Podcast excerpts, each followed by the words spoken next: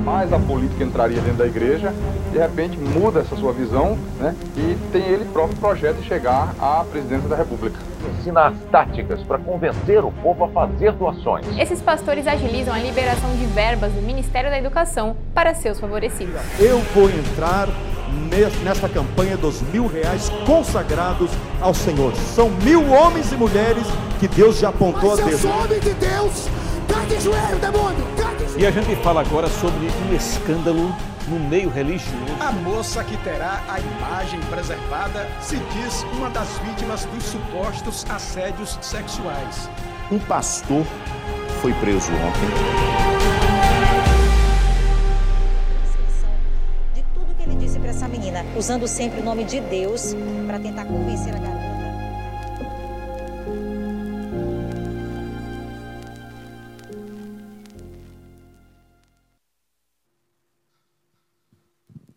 Boa noite. Que bom que você está aqui. Aqueles também que nos acompanham através da transmissão, sintam-se também parte desse momento.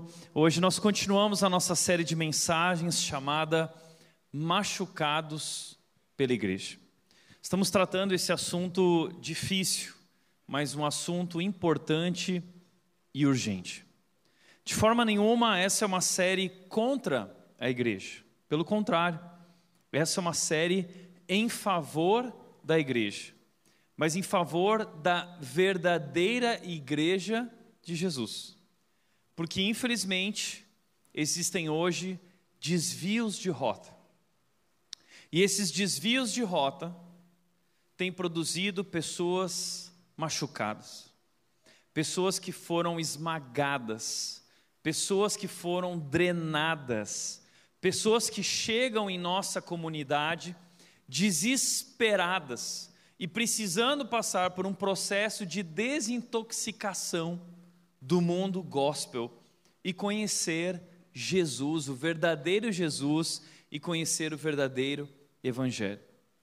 Por isso a série de mensagens, porque essa série é sobre nós. Porque apesar de sermos uma igreja imperfeita, nós desejamos ser uma igreja saudável, onde o foco realmente está em Jesus e no verdadeiro evangelho. Então, através de todos os assuntos que estamos tratando, nós estamos olhando para dentro de nossas vidas, para o nosso próprio coração e para o nosso uh, planejamento como igreja, porque nós queremos viver esse plano de Deus para a igreja de Jesus e como comunidade cristã. E como tem sido legal receber tantos feedbacks, testemunhos, mensagens de pessoas que têm sido impactadas, pessoas que estão sendo libertadas, pessoas que estão sendo transformadas através desses assuntos, porque nós estamos tocando nos assuntos intocáveis. Porque decidimos falar sobre as nossas feridas para poder tratar essas feridas. E tem sido muito especial receber, eu quero mostrar para vocês um desses testemunhos que recebi essa semana, dentre centenas de histórias e testemunhos, e talvez você se identifique um pouco com isso. Esse pastor disse o seguinte: tem acompanhado a série Machucados pela Igreja e não tem como não passar um filme na mente da gente. O trauma religioso é muito difícil de lidar, pois os sentimentos afloram e vem um misto de revolta, perda de tempo. Quando Deus começou a abrir os meus olhos, eu achei que estava ficando louco ou com algum tipo de problema mental, pois a intoxicação religiosa é muito grande nesses ambientes. Acreditava piamente que aquilo era o certo, já que não podia ter contato com outras igrejas. Acreditava e ensinava aquilo que pensava ser o certo. Quando meus olhos se abriram de fato, ficou insustentável continuar. O alarme tocou, o despertador tocou e ele acordou. Fui chamado de rebelde, de demônio, de adúltero espiritual. O pastor X inventou isso, que quando você visita outra igreja ou assiste pastores de outro ministério, você está cometendo um adultério espiritual. Esse é o tipo de coisa que está acontecendo por aí. Eu acabei de receber uma mensagem de uma pessoa agradecendo, dizendo que foram abusadas dentro de uma igreja e desacreditaram da igreja. E através de tudo aquilo que nós estamos pregando aqui na palavra de Deus, voltaram a acreditar na igreja. Essa série é sobre isso. Hoje eu gostaria de continuar tratando sobre o assunto liderança. Hoje eu quero falar com você sobre líderes narcisistas.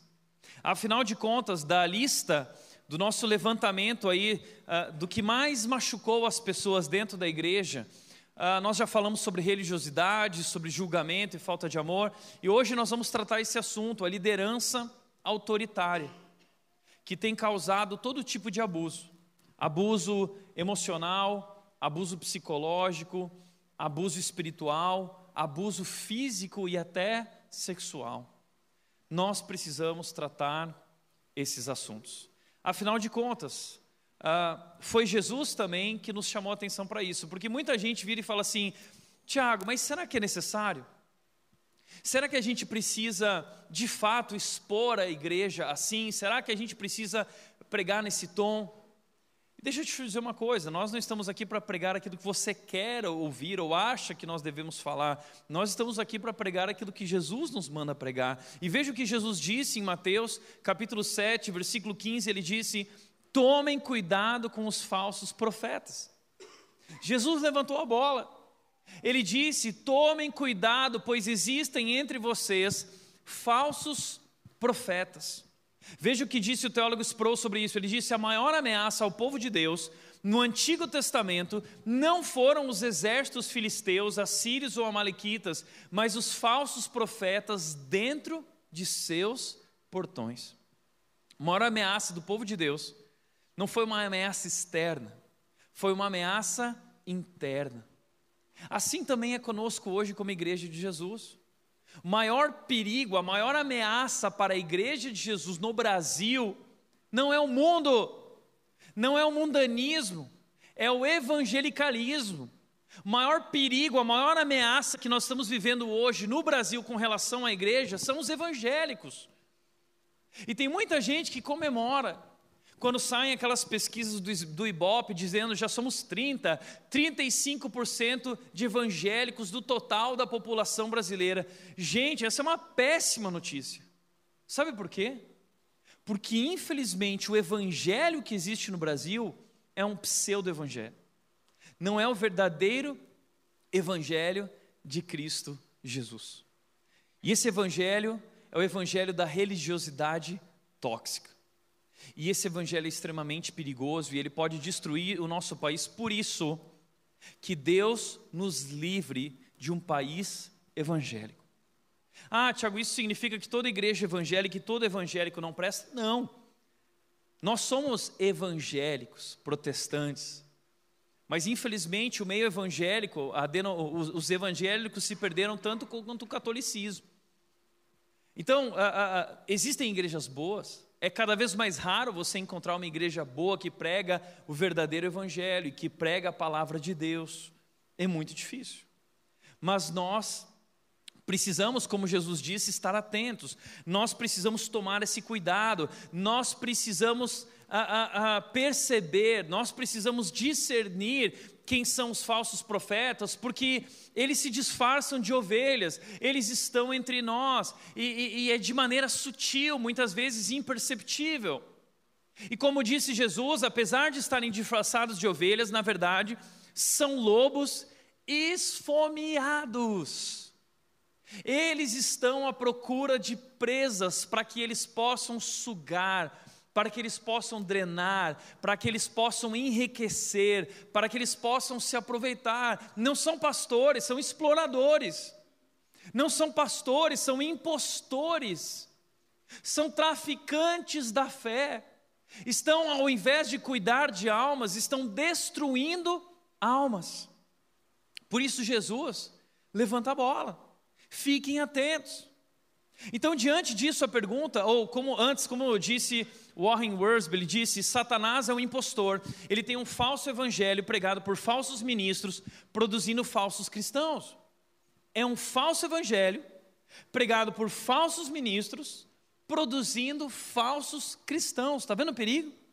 Ele planta seus impostores em qualquer lugar onde Deus plantar crentes verdadeiros. Por isso, a pergunta que nós precisamos levantar aqui é a seguinte: como distinguir um lobo de um pastor? Nós precisamos buscar esse discernimento para nos submeter a pastores e líderes e não a lobos, senão seremos devorados. E talvez você foi devorado por um lobo esfomeado. Por isso eu gostaria de hoje responder essa pergunta de como distinguir, uh, trazendo palavras do apóstolo Pedro. Porque Pedro, ele escreveu duas cartas, a primeira carta, a sua segunda carta, e nessas cartas ele vai falar, ele vai distinguir o que é um pastor e o que é um lobo, ou como ele chama um falso mestre. Veja o que ele diz na sua segunda carta, no capítulo 2, no versículo 1, na parte A, ele diz: Contudo, assim como surgiram falsos profetas entre o povo de Israel, também surgirão falsos mestres entre vocês.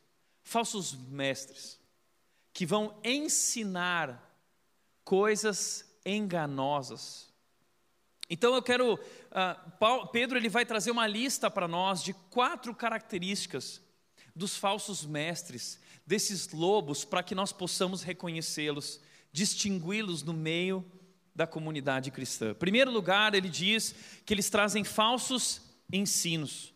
Ele continua a parte B do versículo 1 dizendo: Eles ensinarão astutamente heresias destrutivas e até negarão o mestre que os resgatou, até negarão Jesus trazendo sobre si mesmos destruição repentina.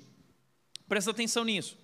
Eles ensinarão astutamente heresias destrutivas. Heresias são falsos ensinamentos, falsas doutrinas, mas perceba duas qualidades dessas falsas doutrinas. Eles ensinam elas astutamente. Eles são extremamente astutos. Eles são extremamente carismáticos. Aos lobos não falta carisma, falta caráter. Eles são astutos. Mas as suas heresias, os seus falsos ensinos sutis, são altamente destrutivos. E talvez essa é a razão pela qual você foi drenado e se sente hoje desesperado. O teu problema não é com Jesus, o teu problema não é com a igreja, o teu problema é que você foi vítima de um abusador, vítima de um impostor, vítima de um explorador, com falsos ensinos. E desde o início da igreja, há dois mil anos atrás, a igreja já teve que lidar com esses lobos e com esses falsos mestres. Paulo fala isso, Pedro fala sobre isso. E muitas dessas heresias continuam entre nós até hoje. Eu quero apresentar para vocês algumas heresias que estão é, é, rondando o meio evangélico já há muitos anos e talvez influenciaram a tua mentalidade, e hoje você tem dificuldade de se relacionar com Deus de maneira saudável, porque você foi intoxicado com essa mentalidade gospel desse pseudo-evangelho. Deixa eu mostrar algumas dessas heresias. Primeira, a teologia da batalha espiritual. Eu lembro que na época que eu era adolescente, começou a surgir esse negócio de batalha espiritual. Oh, que legal, né? E a gente começava a procurar algumas leituras por aí que falavam a respeito dessa batalha espiritual. Dentro disso existe a maldição hereditária, dentro disso existe a confissão positiva, que diz que há poder em suas palavras alguns livros sobre esse assunto, algumas leituras tóxicas que foram lidas por muitos de nós, como por exemplo, Ele veio para libertar os cativos, da Rebecca Brown. Ela vai contar algumas experiências místicas, assim, umas coisas meio loucas. Provavelmente ela fumou maconha antes de escrever o livro. Né? Ah, este mundo tenebroso, que é uma ficção que vai mostrar essa realidade do mundo espiritual, mundo invisível, onde os anjos guardiões estão lutando contra os anjos caídos, tal, e você nem conseguia dormir à noite porque você ficava imaginando aquele mundo espiritual, mundo tenebroso. Né? Uma outra leitura, Filho do Fogo, Daniel Mastral, um ex-satanista que vai revelar os segredos ocultos do satanismo. E aí ele contava um monte de história, e várias pessoas já disseram que muitas dessas histórias eram manipuladas, mentirosas. E sabe qual é o problema com tudo isso? É porque nós passamos a dar ibope para o diabo e não para Jesus. E essa é a maior vitória do diabo. Essa é a grande missão dele.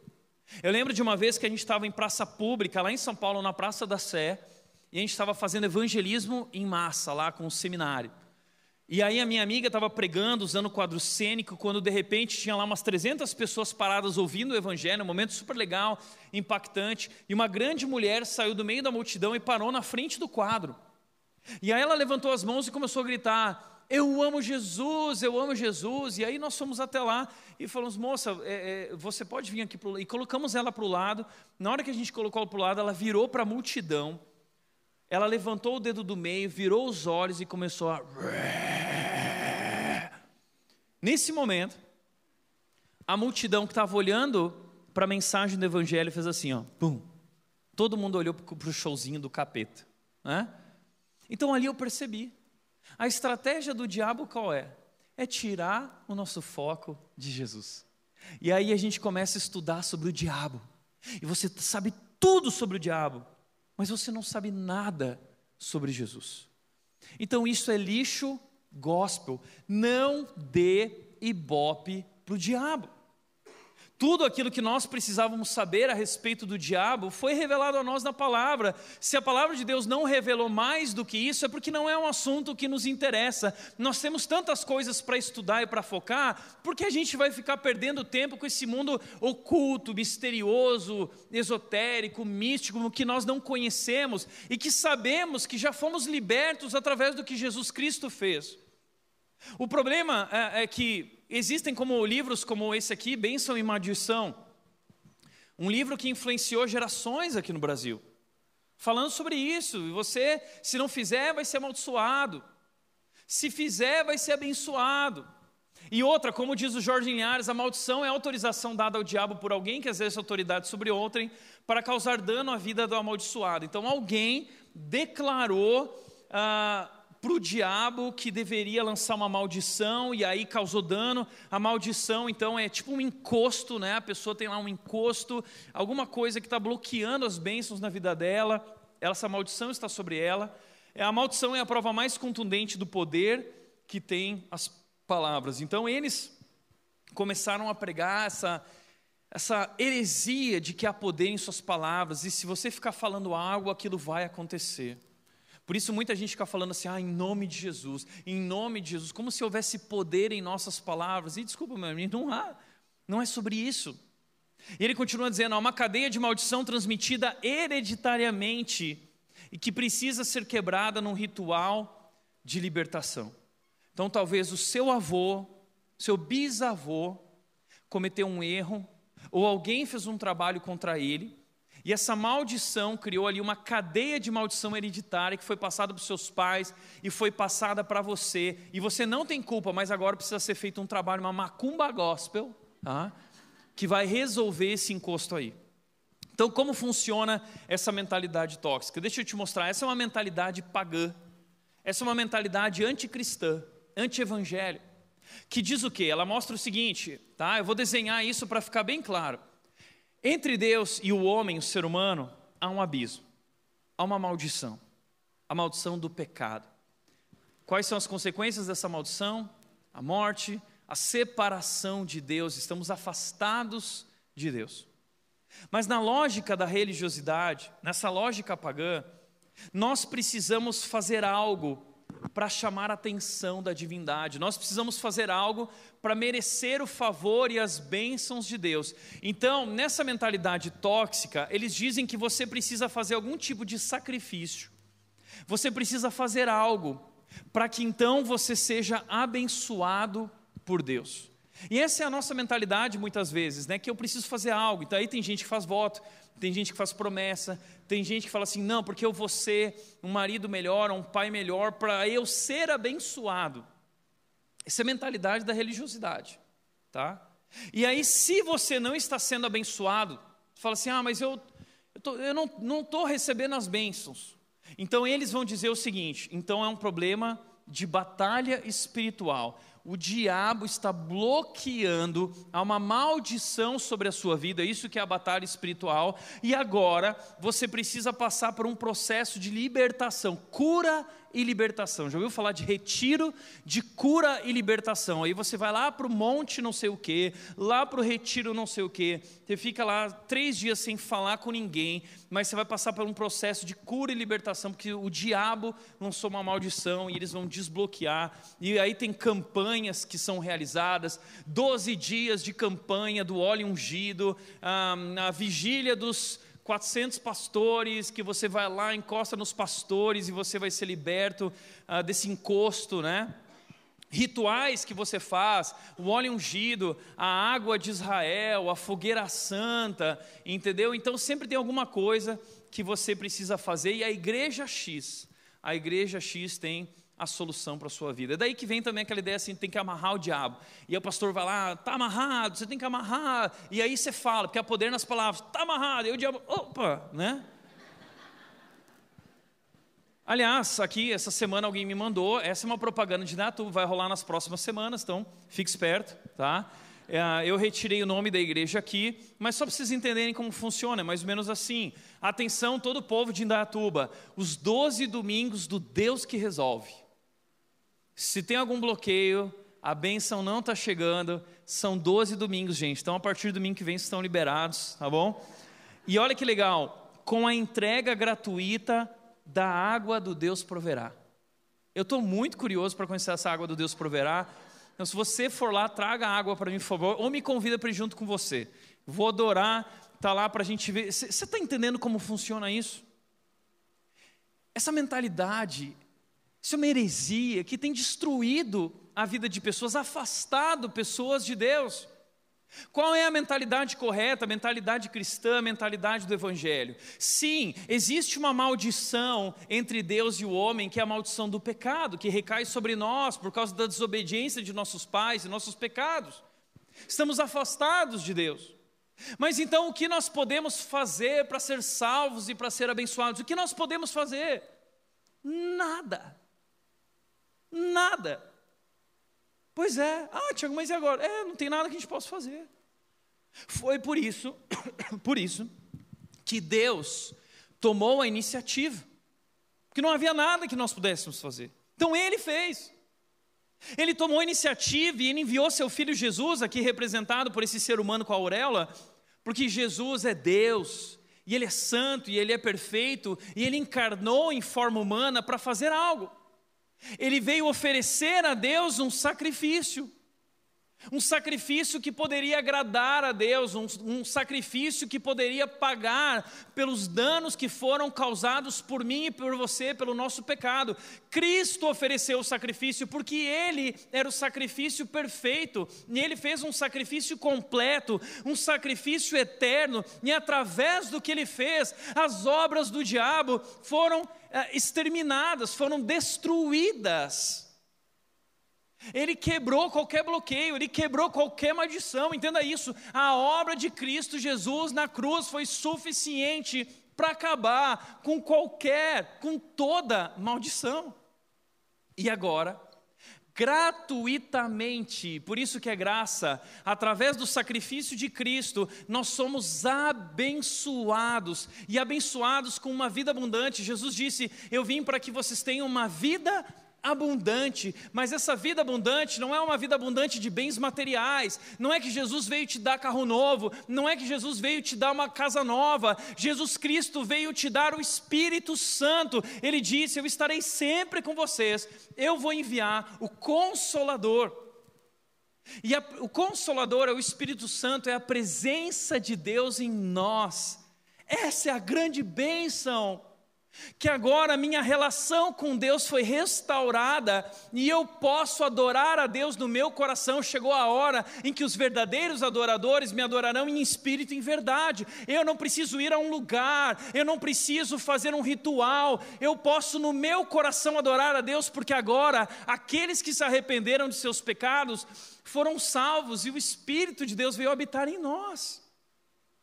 E através da presença desse Espírito, que recebemos, diz Efésios 1,13, no dia que cremos no Evangelho, vocês foram selados com o Espírito Santo da promessa. No dia que creram, foram selados com o Espírito, batismo do Espírito no dia que creram na mensagem do Evangelho. Efésios capítulo 1, versículo 13. E Efésios capítulo 1, versículo 3 vai dizer que nós fomos abençoados com toda sorte de bênçãos celestiais em Cristo Jesus. Ou seja, você não precisa buscar a bênção de Deus, você já foi completamente abençoado por Deus, com toda sorte de bênçãos celestiais através de Cristo Jesus. E agora basta desfrutar, através desse relacionamento com Deus, conhecendo a Deus e conhecendo a Jesus. E agora, nós somos chamados, nós somos impelidos pelo Espírito, não obrigados, a uma nova vida, porque o amor de Cristo, ele, é, nós nos sentimos constrangidos pelo amor de Cristo e não coagidos. E agora nós dedicamos a nossa vida a Deus em gratidão. E oferecemos a nossa obediência a Deus agora por uma mente transformada. Compreendemos que faz sentido, que Deus tem um plano melhor do que aquele que da vida que eu vivia, e Ele, me, e ele derramou Sua graça, não para me deixar em meu pecado, mas para que eu viva uma novidade de vida e uma vida abundante. Então é diferente a mentalidade. Eu não preciso agora fazer nada para Deus me abençoar mais. Entenda uma coisa: por maior que seja o meu esforço, tudo que eu recebo continua sendo pela graça do início ao fim. Guarda isso. Por maior que seja o teu esforço, tudo que você recebe continua sendo pela graça do início ao fim. Deus te ama não porque você o agrada, mas porque Cristo o agradou e Cristo derramou o seu sangue precioso. E o que te liberta não é o óleo ungido, o que te liberta não é a água da promessa, o que te liberta é o sangue de Jesus que foi derramado sobre a tua vida. E 1 João 3,8 diz: Por isso o Filho de Deus veio para destruir as obras do diabo. Jesus veio por isso, ele já destruiu. Toda maldição já foi quebrada, você é livre em Cristo Jesus. João 8,36, Jesus disse: Se o Filho vos libertar, vocês serão realmente livres. Em 1 João 4,4, João disse: Filhos, vocês são de Deus e venceram o mal porque maior é aquele que está em vocês do que aquele que está no mundo. Você não precisa mais ter medo do diabo, você não precisa mais dar ibope para o diabo, porque Jesus Cristo já te libertou e você está protegido pelo Espírito de Deus e o diabo nada pode contra você. É isso. Além disso, teologia da prosperidade, que diz o quê? Que se você der o dízimo na instituição tal, você vai ser abençoado com riquezas materiais. E aí é esse evangelho do enriquecimento, né? Do carro novo, das três casas, dos cinco celulares, da empresa indo muito bem, porque você é um dizimista, né? E dizimistas são abençoados por Deus. Uma evolução da teologia da prosperidade, filha da teologia da prosperidade, uma filha contemporânea, agora mais nova, é a teologia coaching. O que é a teologia coaching? A teologia coaching é uma teologia da prosperidade, mas não é só de recursos financeiros, é, é uma teologia da prosperidade existencial. É uma teologia da prosperidade emocional. Ou seja, Jesus Cristo veio ao mundo para realizar os teus sonhos. Jesus Cristo veio ao mundo para te servir. Jesus Cristo veio ao mundo para que você seja o cara. Então você, tudo é sobre você. É o evangelho daquela música, né? Você, você, você, você, você, você. É tudo você. É tudo eu. Então é um pseudo evangelho, porque é um evangelho que não está olhando para Jesus, é um evangelho que olha para si mesmo. É um evangelho humanista. É um evangelho que não busca glória para Deus, mas busca glória para si mesmo. Essa é a teologia coaching. E aí a gente vai lá gastar rios de dinheiro para descobrir esses segredos e essa teologia coaching, e eu, eu, eu, porque ninguém pode comigo, porque minha vitória tem sabor de mel, e aquele que não me ajudou quando eu estava ali, agora que eu estou no palco, vai ver que eu fui abençoado por Deus. É, é isso, é eu, eu, eu, eu. Não existe nada mais satânico, satânico do que isso. Entenda uma coisa: satanismo não é acreditar no diabo, satanismo é acreditar em si mesmo. Porque essa é a religião do diabo. A religião do diabo é a religião do eu. Não foi isso que ele fez lá no jardim do Éden? Quando ele chegou para Adão e Eva, ele disse o seguinte: obedecer a Deus? Não. Está com vontade de comer? Faz o que te faz feliz. Faz o que te realiza pessoalmente. Você pode ser dono da sua própria vida. Seja mais você. Essa é a religião do diabo. Então, sempre que você vê alguém falando assim, muito você, você, você é melhor, você é maior, é para você, pense em você, ame a si mesmo, essa é a religião do diabo, isso é satanismo, é acreditar em si mesmo. Então, o maior inimigo da tua vida hoje não é o diabo, o maior inimigo hoje da tua vida está no teu espelho, o maior inimigo da tua vida hoje é você mesmo. E o diabo tem adentrado com essa heresia da teologia do coaching através de leituras tóxicas, como por exemplo, Napoleão Hill, tá cheio aí nas empresas, né, negócio mastermind, não sei o quê. E olha só, mais esperto que o diabo, o mistério revelado da liberdade e do sucesso. O mistério revelado. Isso é um gnosticismo contemporâneo. O que é o gnosticismo? É uma das heresias que destruíram muitas pessoas no início da igreja primitiva. Qual a ideia do gnosticismo? Ah, o gnosticismo é uma espécie de esoterismo ah, que mistura ciências egípcias, que mistura é, elementos da cultura helenística, grega, ah, e traz essa ideia de que existe uma verdade superior, um conhecimento oculto a respeito da divindade, a respeito de nós mesmos. E para você ter acesso a esse conhecimento, é necessário uma iluminação mística, uma chave que vai desbloquear e, bum, você vai encontrar o sucesso. Está entendendo? Isso é gnosticismo. E aí a igreja primitiva tinha lá os super apóstolos, que você ia até eles e eles tinham um segredo que ia te libertar e desbloquear os problemas da sua vida. Você tem ouvido muito isso, desbloquear, destravar, as chaves. Isso é gnosticismo, tá?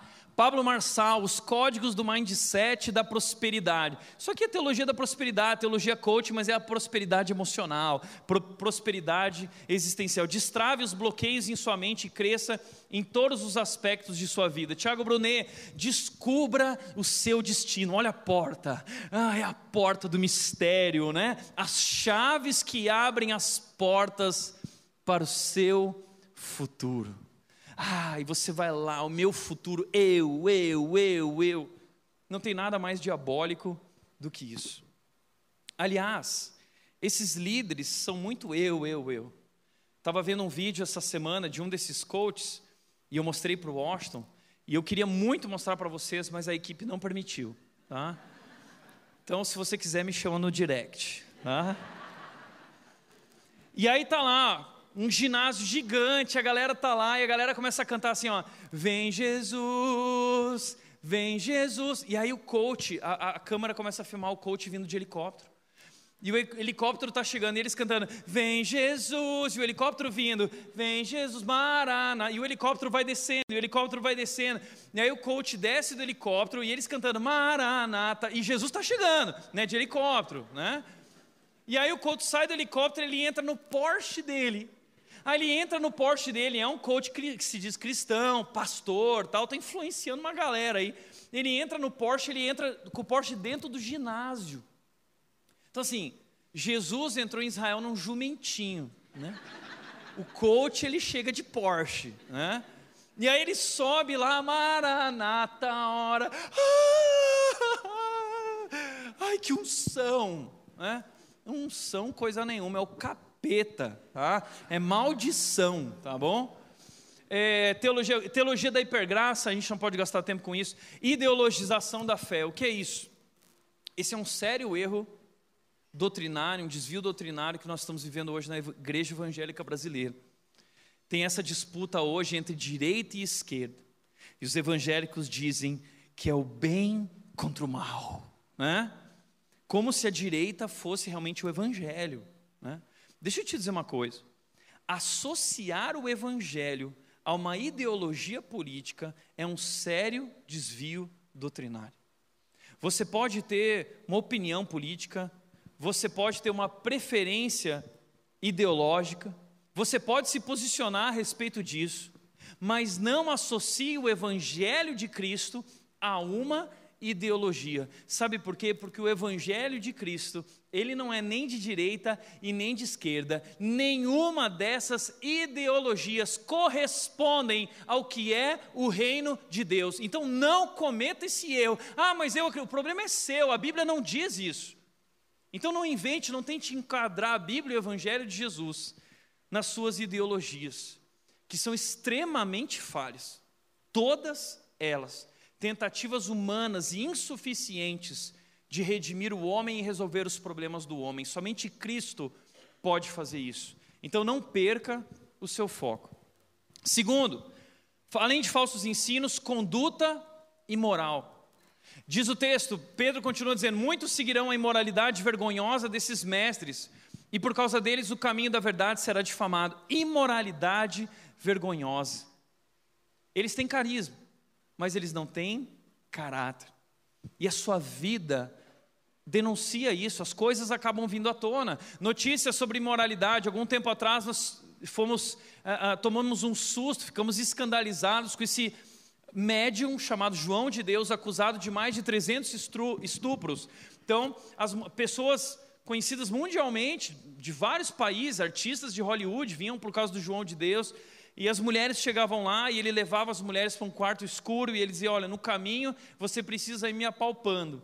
E a mulherada ia apalpando lá o médium e assim ele abusou de centenas e centenas e centenas de mulheres, aproveitando a sua posição. Esse pastor, que também ouvimos essa notícia algum tempo atrás, que ele interpretou a Bíblia de maneira errada para adulterar com esposas de membros. E aí o pastor, ele leu lá em Oséias, vai lá e adultera com essa mulher. E ele chegou no, no membro da igreja e falou assim: Ó, a Bíblia está dizendo que eu preciso pegar a sua esposa aqui, ó, vai lá e adultera com ela. E o membro da igreja virou para o pastor e disse: Puxa, pastor, né, se, se Deus está dizendo, quem sou eu, por favor, vá lá, querida, vá com o pastor. Né? E o pastor adulterou com, com a mulher, e isso virou um buchicho na comunidade. E aí a Rede Globo foi lá entrevistar que história é essa, e o repórter estava conversando com o pastor, dizendo assim, mas de onde que o senhor tirou isso? Ele falou, está aqui, ó, vai lá e adultera. Aí o repórter falou assim, não, mas o texto não está dizendo isso. Aqui tem um acento, é essa mulher adúltera, vírgula. Aí o pastor olhou e disse, é, olhando por esse lado, então é, é pode ser, né? Pastor que chamou fiéis de lixo confessa que cometeu adultério. Então, quantas dessas igrejas legalistas, que não pode nada, não pode usar calça, só vestido, não pode raspar os pelos, não pode tirar o sovaco, não pode cortar o cabelo, não pode ir no cinema, não pode ver televisão, não pode jogar futebol. Não, não, não, não, não. Mas enquanto isso, o pastor está pegando as irmãzinhas. É, é isso que está acontecendo. E, gente, isso está cheio pastores que escondem seus pecados, pastores que estão adulterando, e está caindo um monte aí de histórias, né? Estão vindo à tona, mas tem muito pastor que está caindo em adultério, e a igreja, ai, tadinho do pastor, é, deixa ele continuar no ministério. E o pastor continua pregando e vai lá, adultera de novo, adultera de. E ninguém trata o pastor, ninguém tira o pastor daquele lugar para tratar a vida dele, isso é tão sério. Uma moça chegou para mim alguns anos atrás, e ela disse o seguinte: Tiago, eu sofri um tipo de abuso de um pastor de Campinas, pastor conselheiro famoso em Campinas. E eu ia lá e fui me aconselhando, me aconselhando, e ele foi ganhando a minha confiança. E são pessoas vulneráveis, pessoas carentes, pessoas machucadas. E a Bíblia diz que esses homens se aproveitam dessa vulnerabilidade. E aí começou a aconselhar como um pai, né? E aí virou para ela um dia e falou assim: eu sabia que existe uma, uma troca de fluidos espirituais através do contato físico. Ela, ah, não sabia, que legal. É, eu gostaria muito de te abençoar. tá? com essa troca de fluidos espirituais. Eu quero encher o seu tanque de fluidos espirituais. tá? E a moça caiu com o pastor, casado. O pastor não contou para a esposa. A gente precisa denunciar esse abusador urgentemente. Você está entendendo? Quantos pastores, conduta imoral, por causa deles, o caminho da verdade tem sido difamado. Então saiu uma, uma reportagem, uma pesquisa do Instituto Bar nessa semana, que foi publicada pela Cristianismo uh, hoje, dizendo que os pastores estão entre a classe mais desacreditada, talvez mais que os políticos, ou ali que os políticos. Pastor não consegue fazer nada mais hoje, porque ninguém libera financiamento para pastor, porque ninguém acredita em pastor. A pior coisa que acontece comigo é quando às vezes eu estou na academia, em algum lugar, e alguém começa, se aproxima e começa a conversar comigo, e aí vem aquela pergunta que eu tanto temo. O que, que você faz da vida? Eu falo assim, sou pastor. Aí a pessoa já olha com aquela cara assim e já muda de horário, nunca mais volta naquele horário na academia não quer chegar perto de mim. As pessoas têm medo de pastor, porque o caminho da verdade tem sido difamado. Então a igreja está perdendo a credibilidade, os cristãos estão perdendo a credibilidade por causa dessa conduta imoral, por causa dessas posturas, posturas do meio gospel. Amor ao dinheiro é outra característica que Pedro levanta no versículo 3. Em sua ganância, eles são gananciosos, eles querem enriquecer, inventarão mentiras astutas para explorar você. São mentiras astutas, eles são muito astutos, eles têm cada uma assim que até eu caio, né? Você está lá, eles começam a gritar no microfone e quem dá mais e bingo, não sei o quê, e aquela loucura, né? Mas eles estão explorando, já foram condenados há muito tempo e sua distribuição não tardará. Então eles amam o dinheiro, eles estão enriquecendo. E eu queria até mostrar uma pesquisa aqui dos pastores mais ricos do Brasil, mas eu fui proibido pela Marguinha tá? Fui proibido pela equipe pastoral também, graças a Deus por isso, né? É, mas deixa eu mostrar para vocês algumas reportagens, tá? Reportagem da Folha de São Paulo, dinheiro na Bíblia. Ah, esse pastor e essa pastora, fundadores da Igreja X, foram detidos em 2007 ao entrar nos Estados Unidos com 56 mil dólares escondidos em uma bolsa na capa de uma Bíblia, um porta-CD e uma mala. Ou seja, eles colocaram o dinheiro dentro da Bíblia, tiraram as folhas da Bíblia, né? e colocaram os dólares. E entraram indevidamente com esse dinheiro escondido, sem declarar, foram pegos pela polícia e foram presos. E foram julgados. E sabe o que aconteceu? Nada. Por que não aconteceu nada? Porque o STF é, é, disse que eles não eram culpados. Hum, né? Tem muito dinheiro rolando nesse alto escalão evangélico entre políticos. Recentemente saíram áudios de pastores falando sobre isso. Gente, que Deus nos livre de um Brasil evangélico, desse evangelho estragado. Tá? Aliás, a banda Resgate, que saiu dessa igreja, certa vez perguntaram para o Zé Bruno, né? E aí, Zé, o que você tem para falar? Ele falou assim: oh, não quero comentar isso, eu só quero dizer uma coisa. O alarme toca, o despertador toca e acorda quem quer. Acorda quem quer. Segundo, isto é, lançou uma reportagem do Joe Austin, que é um dos principais pastores das, da teologia da prosperidade dos Estados Unidos, a Lakewood Church, a maior igreja americana, é uma das maiores igrejas do mundo, e diz que o encanador achou 3 milhões em parede da igreja, ou seja, o encanador estava lá trabalhando, mexendo nos canos, de repente, bum, estourou um buraco, tinha 3 milhões de dólares naquela parede. Imagina nas outras paredes, quando tinha o pastor, então, estava usando as paredes da igreja para lavar dinheiro, porque é tanto dinheiro, é tanto dinheiro, que eles não têm onde lavar esse dinheiro, porque eles não podem declarar, eles não podem depositar isso no banco. É uma loucura. Eu já vi gente dizendo que chega carro forte nessas igrejas e o dinheiro sai em saco de sanito. É muito dinheiro. Pastor suspeito de golpes milionários pede dinheiro a fiéis em vídeo, saiu recentemente no Fantástico. Essa reportagem aqui, salário vazado, outra informação a respeito do pastor X que chamou a atenção do público, foi sobre o seu suposto salário como presidente da igreja X, ele estaria recebendo cerca de 40 mil reais por mês. E o salário dele talvez não é nem tanto problema, mas além disso, filhos, sobrinhos, genro, irmão, cunhado, tia, sogra, cachorro do pastor também estariam recebendo salário, gerando um custo de 1 milhão e 144 mil por ano para a igreja local. Você já viu isso?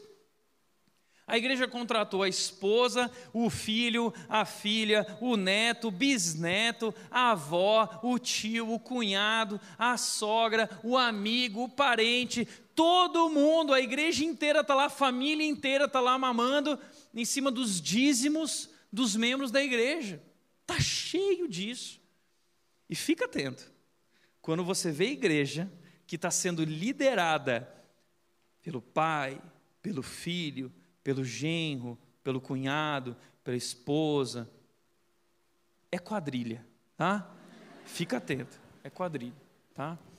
Bom, vamos lá, amor por si mesmo, diz ele no versículo 10: tais indivíduos são orgulhosos e arrogantes e atrevem-se até a zombar de seres sobrenaturais. Deixa eu, deixa eu dar um parênteses sobre isso. Quando nós iniciamos a rede, eu tenho tanta preocupação com essa questão familiar, de nepotismo e tudo mais. Uh, eu tive conversas sérias com a minha esposa, a Nath, pedindo que ela é, tocasse sua vida. A Nath tem a carreira dela como fotógrafa. Uh, e no começo da igreja, nós éramos ali em torno de 40, 50 pessoas, uma pequena liderança. Meu sogro e minha sogra eram líderes que começaram esse projeto da igreja. E minha sogra estava liderando o Ministério de Mulheres. Isso para mim é tão sério que eu fui conversar com a minha sogra, que é uma mulher incrível, uma das mulheres que eu mais admiro. Por isso eu casei com a Nath, porque eu admiro muito quem é a mãe dela. Só que eu cheguei na minha sogra e eu disse o seguinte: olha, não vai cair bem para a nossa relação e para essa instituição que hajam membros da minha família, parentes próximos em cargos de liderança. Eu gostaria de construir uma igreja sem isso. Eu gostaria de te pedir de voluntariamente deixar a sua posição. E ela deixou a posição. Assim nós começamos a igreja Red, isso para nós é sério.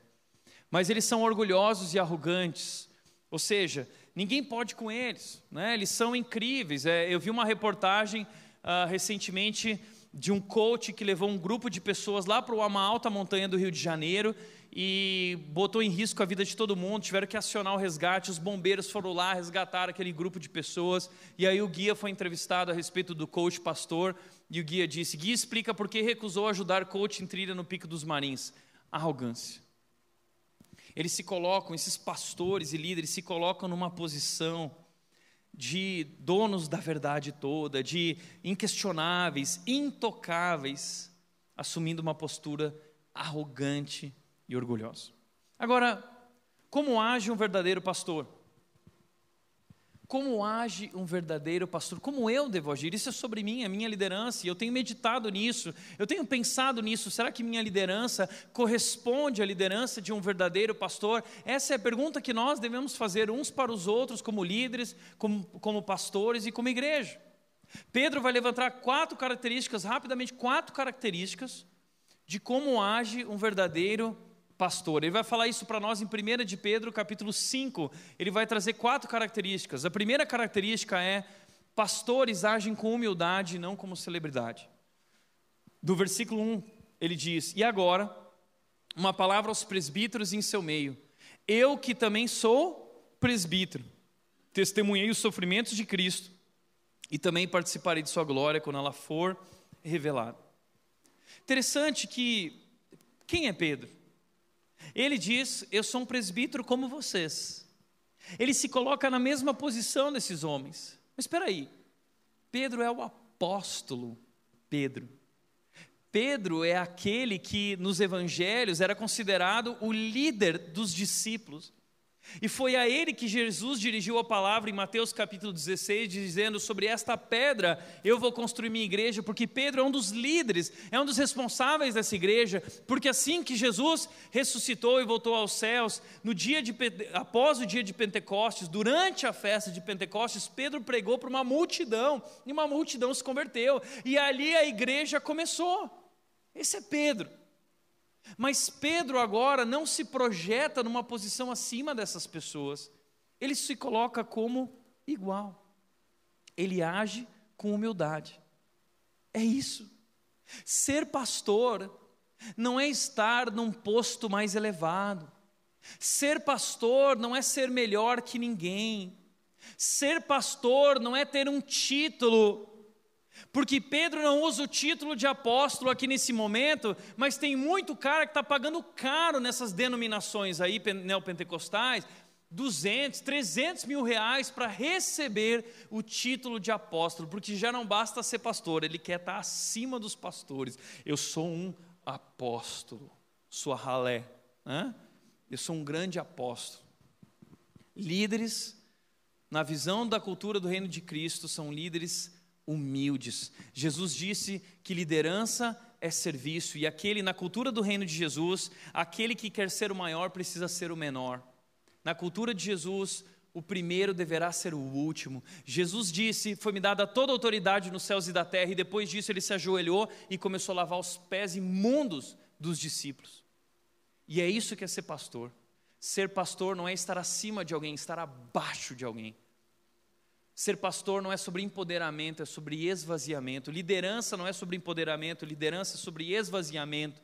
É sobre servir, é sobre pessoas. Segundo lugar, cuidam de pessoas e não de si mesmos. Verdadeiros pastores cuidam de pessoas e não de si mesmos. O versículo 2 diz que cuidem do rebanho que Deus lhes confiou, com disposição e não de má vontade. Não pelo que lucrarão com isso, mas pelo desejo de servir a Deus. Cuidem do rebanho, cuidem das pessoas. E olha que lindo isso, eu quero que você traga à memória uma imagem. Pedro negou Jesus, chorou amargamente, depois que Jesus ressuscitou, diz que Jesus foi procurar Pedro, foi de cara procurar Pedro. E chegou em Pedro, eles estavam ao pé da fogueira, e Jesus pergunta o seguinte para Pedro: Pedro, tu me amas? E Pedro diz: Eu te amo. Jesus diz: Pedro, tu me amas? Pedro diz: Eu te amo. Pedro, tu me amas mesmo? E Pedro diz assim: É claro que eu te amo, Jesus. O que eu preciso fazer para te mostrar isso? Sabe o que eu quero que você faça? Cuide das minhas ovelhas, apacente as minhas ovelhas. O que Pedro está fazendo aqui é mostrar que ele está cumprindo um chamado de Jesus de cuidar de pessoas, ou seja, o ministério pastoral é um chamado para cuidar de pessoas. O ministério pastoral não é um canal para eu me autopromover ou buscar glórias para mim mesmo. O ministério pastoral não é um caminho para eu ter uma carreira de fama e de sucesso como celebridade. Não, o ministério pastoral é um chamado que eu recebo de Jesus para cuidar daquelas pessoas que Jesus ama. Por isso, pastor tem que cuidar de gente, pastor tem que cheirar ovelha. Pastores cuidam do rebanho. O problema é que tem muito pastor cuidando de si mesmo, cuidando de sua imagem, cuidando de sua carreira, e estão fazendo isso pelo que vão lucrar, pelo que vão ganhar, querendo explorar, querendo obter cada vez mais. Terceiro lugar, aliás, liderança não é um posto de privilégio, liderança é um posto de serviço. Jesus nos ensinou que liderança é serviço, é isso.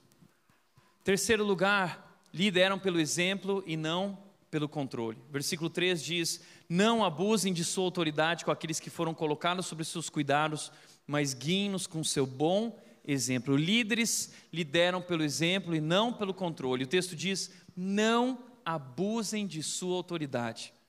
A versão da NVI diz: Não ajam como dominadores. Tem muita gente que não sabe o que é isso, mas pessoas que vêm desse meio neopentecostal ou pessoas que passaram por movimentos celulares, como o M12, como o MDA, como o G12 e muitos outros, viveram debaixo dessa dominação, desse controle, desse abuso de autoridade, e você precisava prestar contas de tudo que você ia fazer. Toda decisão tinha que passar pelo seu líder. Você não podia nem respirar sem pedir autorização para o seu líder, e eles chamam isso de paternidade espiritual. Eu sou seu pai espiritual, eu, é uma maneira de dizer assim: eu mando em você e ficar quieto, tá? E se você não se submete, você é considerado um rebelde. Isso é um abuso de autoridade. Deixa eu te dizer uma coisa. E outra, quando você não se submete, eles dizem que você vai perder a cobertura espiritual, né? Então, assim, qualquer líder que prometer para você proteção ou bênçãos através da sua liderança e autoridade é um abusador. Corra Fuge. Porque um verdadeiro líder não age como dominador. Um verdadeiro líder age como exemplo para o rebanho. Nós devemos liderar através do nosso exemplo, nós devemos liderar através do nosso caráter, nós devemos liderar através da nossa vida e não através da nossa posição, não através do nosso título. Porque muitas pessoas já chegaram aqui para mim na rede e dizem: Ah, Tiago, mas eu não concordo que tem gente aqui que não te chama de pastor, te chama de Tiago. E eu disse para essa pessoa uma vez o seguinte: Olha, eu não quero ser seguido pelo título que eu carrego, eu quero ser seguido pelo caráter que eu tenho. E se eu não tenho caráter, e se eu não mereço ser seguido, eu não quero ser seguido. Então a minha autoridade, a autoridade de qualquer pastor, não está no título que nós recebemos, não está no cargo que nós temos, não está na posição que nós temos. A nossa autoridade está em Cristo Jesus, está no chamado e está na nossa vida sendo vivida com caráter de acordo com aquilo que ensina a palavra de Deus. E se o pastor não vive de acordo com a palavra de Deus, ele perdeu a autoridade. Ele não é maior que a palavra. A palavra dele não se equivale à palavra de Deus. Ele se submete à palavra. Se ele não se submete, você não deve segui-lo. Corra de líderes que não têm caráter. Corra. O problema é que esses líderes que não têm caráter, eles precisam usar o medo. Como disse Maquiavel, é melhor ser temido do que ser amado. Então eles não podem ser amados, porque eles não têm caráter. Então eles querem ser temidos. Então eles vão usar de tudo, dizendo que eles são ungidos do Senhor. E se você não obedecer, você vai perder a cobertura espiritual. Como identificar um líder narcisista? Como a gente identifica? Um líder narcisista, um explorador, um impostor, um dominador, um controlador. Primeiro, Liderança centralizada. Líderes narcisistas são centralizadores, eles querem centralizar tudo, eles querem estar por dentro de tudo, todo mundo tem que prestar contas para eles, e eles ficam profundamente incomodados quando alguém vai se aconselhar com outra pessoa e compartilhar um segredo com outra pessoa, porque eles precisam saber de todos os bochichos, de todas as fofocas, de todas as histórias, e eles querem ter o controle da igreja, porque tem medo de que alguém vai falar mal do ministério deles líderes centralizadores. E eles mandam.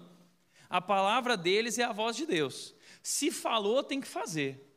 Isso é um líder centralizador. E eles ainda usam essa desculpa, muitos líderes usam essa desculpa da paternidade espiritual através desses movimentos celulares do Brasil que têm sido altamente destrutivos para a igreja brasileira. Sabe que uma das maneiras da gente se proteger como igreja desse tipo de coisa foi desde o começo, uh, eu me coloquei voluntariamente tomei uma decisão de não ser a única voz na liderança da igreja.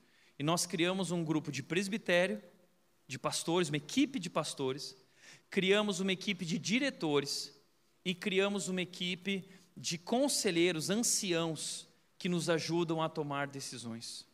Então, quando eu contratei essa equipe de pastores, eu contratei os melhores, porque eu sabia que eu não seria capaz de sozinho construir uma igreja. Minha igreja não é feita de um único pastor, ela tem muitos pastores com dons diferentes, funções diferentes, e eu procurei os melhores. A minha estratégia foi a de Nabucodonosor, que foi atrás de Daniel, os melhores da época. Eu fui atrás dos melhores da época, aqueles que talvez muitos não enxergavam o talento, mas eu percebi que havia um grande talento, um grande potencial, que eram muito melhores do que eu em muitas coisas. O problema é que tem muito pastor vaidoso, que não quer contratar gente muito boa porque não quer perder o estrelado, não quer dividir a glória com ninguém. E aí contrata aquelas equipes ruins, pastor ruim. Já viu igreja com pastor ruim? Tá cheio também, porque porque o pastor lá não quer investir em gente boa, não sei o quê. É por isso que a sua igreja, muitos pastores dizem, ah, qual é o problema da minha igreja? O problema da sua igreja é você, né? Que é vaidoso e a sua vaidade está destruindo a sua igreja, destruindo sua vida e destruindo a sua família. E às vezes eu fico tão orgulhoso quando eu vejo esses caras aqui, eles vêm pregar, eles arrebentam, e aí eles estão ensinando, eles arrebentam, né? É, às vezes eu estou olhando para eles assim, falando assim, de boca aberta, falando assim: caramba, como o cara é bom, não devia ter contratado ele. Hã? É bom demais. Hã? Mas é uma equipe que dividiu as coisas. E muitas vezes, quando eu levo um assunto, quando eu levo uma ideia, quando eu tenho uma ideia, eu levo para a diretoria, ou eu levo para o presbitério, eu levo para os anciãos, é, eu perco. Eles não aceitam. Não, Tiago, acho que não. A minha vontade é acabar com eles. Né? É dar um soco na cara. Eu vou para a equipe do presbitério, os pastores compartilhar. Ah, não, Tiago, a gente não, não concorda com essa ideia. Minha vontade é demitir todo mundo. Mas é por isso mesmo que eu me protegi de mim mesmo e eu criei uma equipe. Essa igreja então não depende de mim. Nós precisamos descentralizar a nossa igreja para que não dependa de uma única pessoa. Isso aumenta as chances dessa pessoa se tornar um líder narcisista, manipulador e explorador. Imposição e medo, e aí eles vão usar essa ideia da cobertura espiritual. Intolerância à crítica, né? Ah, eh, são líderes que não podem ser questionados, você não pode levantar nenhum questionamento sobre a liderança deles. Guarda isso. Toda liderança que não pode ser questionada é uma liderança narcisista. Líderes devem ser confrontados, líderes devem ser questionados, líderes devem prestar contas. Essa semana eu tive um papo com a banda, onde eu dei abertura para eles dizendo o seguinte: assim como eu estou aqui hoje, cuidando de vocês, vocês têm liberdade para cuidar de mim. Assim como eu tenho liberdade para cuidar de vocês, advertindo muitas vezes em amor, vocês também têm liberdade para me advertir se ver algo na minha vida que não condiz com aquilo que a Bíblia ensina. E essa mesma abertura eu quero dar para você. Você pode me advertir. Teve muita gente que me advertiu essa semana quando eu postei alguns testemunhos e escapuliu o nome lá de algumas igrejas. Né? O pessoal disse: Tiago, não é bom botar o nome. Eu disse: Puxa, você tem razão é, me excedi nisso aqui. Me perdoa, vou corrigir e tudo mais. É, como foi legal isso? Né? Essa crítica com amor. Sabe por quê? Porque líderes não são perfeitos. E, e, e eu sempre digo aqui que sou o pior pastor do Brasil. E muitas das críticas dirigidas a mim são verdadeiras. Então, se você for falar mal de mim, me convida para participar, porque eu sei muita coisa ruim a meu respeito. Vou adorar, a gente vai gastar horas conversando, falando mal de mim. Muitas das críticas dirigidas a mim são verdadeiras. Inclusive, essa semana, eu recebi uma crítica de uma pessoa que falou o seguinte: olha, tem uma pessoa que saiu da rede algum tempo atrás e falou que não gostou da rede por duas razões. Primeiro, que a rede é uma igreja muito fria. Estava falando de vocês, tá? Vocês são frios. Acho que porque vocês não gritam aleluia e tal. E assim, parênteses aqui, eh, tenha liberdade, tá? Para soltar um aleluia, não precisa ser um aleluia pentecostal, tá? pode ser um aleluia batista, um aleluia, aleluia. Amém. Não, tem uma liberdade, pode aplaudir, né? a gente não precisa ser tão frio assim, tá? Ah, mas uma segunda crítica dessa pessoa foi o seguinte: eu não gostei da rede, porque o Tiago não devolveu meu Tupperware. Olha, eu tomei um susto, porque eu nem lembro de quem é essa pessoa, não lembro que Tupperware foi esse, entendeu? Mas eu quero aqui publicamente pedir perdão por ter. Tem uns pastores que roubam dízimo, tem pastores que roubam Tupperware, né? Então eu quero assumir o meu erro publicamente, quero dizer que se de alguém eu roubei, eu vou restituir quatro eu vou te devolver quatro Tupperware, tá? Me procure que eu quero te devolver com maior alegria e prazer, eu vou te devolver o Tupperware. Agora, gente, sabedoria de dona de casa né? Guarda o pote do sorvete, nunca empreste o Tupperware, né? Tupperware não se empresta. Mas você está entendendo que tem muitas críticas também que são imaturas. Tem muito mimimi. Porque líderes manipuladores geram ovelhas imaturas e infantis. E pessoas que viveram debaixo do domínio desses aproveitadores, exploradores, muitas vezes vêm para cá com essa imaturidade, cheios de expectativas de que aqui é um pastor que vai mimimi, ficar cuidando dos crentezinhos. Não é isso. Críticas verdadeiras, baseadas na palavra de Deus, com maturidade, com amor. É isso que nós estamos fazendo aqui, e essas críticas e questionamentos são muito bem-vindos. Supervalorização da imagem do pastor, bajuladores e dizimistas ganham posições. Isso é uma liderança narcisista. Se o cara tem o dízimo mais alto, ele tem uma posição melhor, ele se aproxima mais do pastor, menos do pastor. Isso é um líder narcisista, tá? Então, todo pastor tem aquele grupo de comensais da morte lá do Harry Potter, né, que ficam querendo sugar o pastor, né? Se aproveitar da posição e dos privilégios do pastor, né? Ah, são parasitas, né? bajuladores, e não há nenhum problema em elogiar o pastor, isso é muito bonito. A gente tem que ter uma cultura de encorajamento. Seja o pastor, o líder, quem for, a gente tem que elogiar, a gente tem que agradecer, a gente tem que. Isso é muito bonito, mas não bajular. Bajulação é diferente. Eu não vou bajular você e não espero que você me bajule, tá? Aliás, se você já aconteceu de gente vir para a rede e dar um dízimo muito alto, que queria chamar a atenção, mas aí não chamou atenção, ninguém fez nada, não teve privilégio, não ganhou posição melhor. Aí saiu meio chateado, foi, foi dar dízimo em outra igreja, porque lá nas. Aí os pastores ficam felizes da vida quando chega grandes dizimistas assim, né? Posso te falar uma coisa? Que na rede a gente não está nem aí para o seu dízimo. Nós não dependemos do seu dízimo. Nós dependemos de Cristo Jesus. A igreja é dele. E sim, nós vivemos das ofertas, que a diretoria já está, não, Tiago, não fala isso, né? Nós vivemos de ofertas, sim, mas não vamos bajular você por causa disso, tá? Agora muita gente vai dizer assim: ah, Tiago, então não deve se submeter? Não, deve se submeter a bons líderes. Teve muita gente que postou lá no vídeo do Rios, lá do Cobertura Espiritual, dizendo o seguinte: ah, mas ah, esse pastor coach aí que diz que não tem que se submeter. Não, tem que se submeter. E o pessoal citava Hebreus 13. Mas Hebreus 13 tem um contexto. E qual é o contexto de Hebreus 13? Aliás, sujeição é um assunto bíblico. A obra da redenção é uma obra de sujeição. O filho se sujeitou à vontade do Pai e deu a, sua, a vida naquela cruz. E hoje nós, como cristãos, assim como Cristo se sujeitou, somos convidados a, a nos sujeitarmos uns aos outros em todos os ambientes no casamento, no trabalho, na comunidade cristã. E o grande problema, a grande confusão cósmica do mundo, a maldição do pecado, foi por causa de uma desobediência, de uma insujeição. Então, sujeição é um princípio na Bíblia.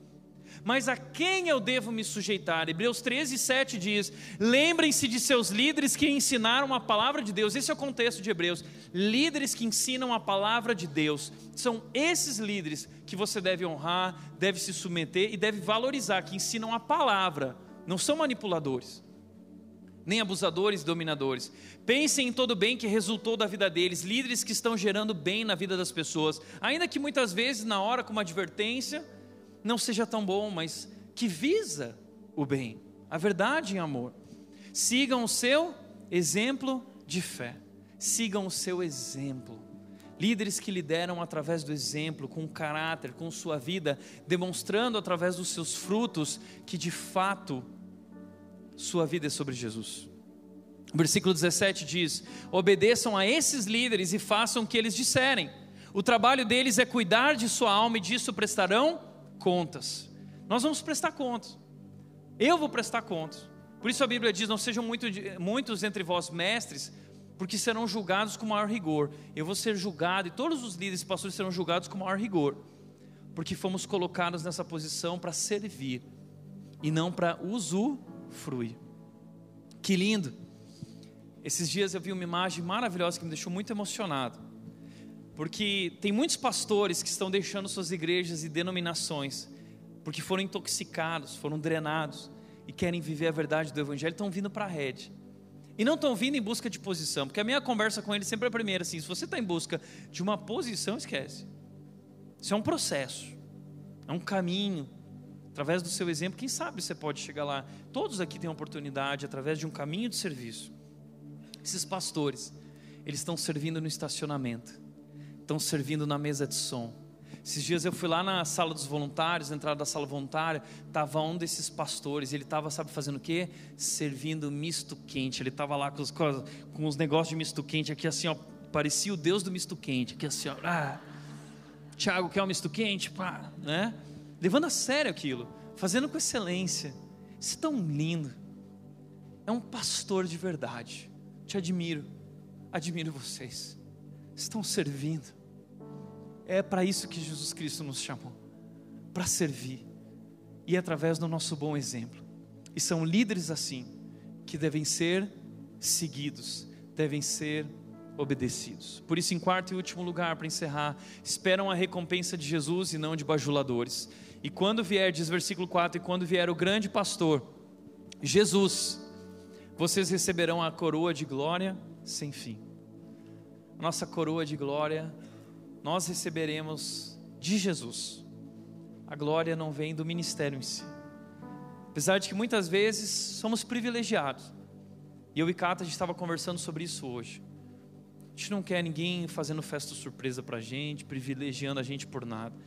Nós queremos agradecer a Deus pela vida de vocês. Nós pastoreamos ovelhas incríveis. A Bíblia diz: deem alegria aos seus pastores. Nós nos sentimos constrangidos com o amor, o cuidado de vocês. Que igreja! Os melhores membros do Brasil, tá? Para refletir e praticar. Primeiro, a liderança na igreja não é um posto de privilégio, mas de serviço. Segundo, somos chamados a ser discípulos de Cristo e não de uma pessoa ou pastor. Nós queremos aqui produzir discípulos de Cristo. Terceiro, submeta-se a líderes que lideram pela palavra e pelo exemplo. Fuja de manipuladores e abusadores. Amém? Feche teus olhos.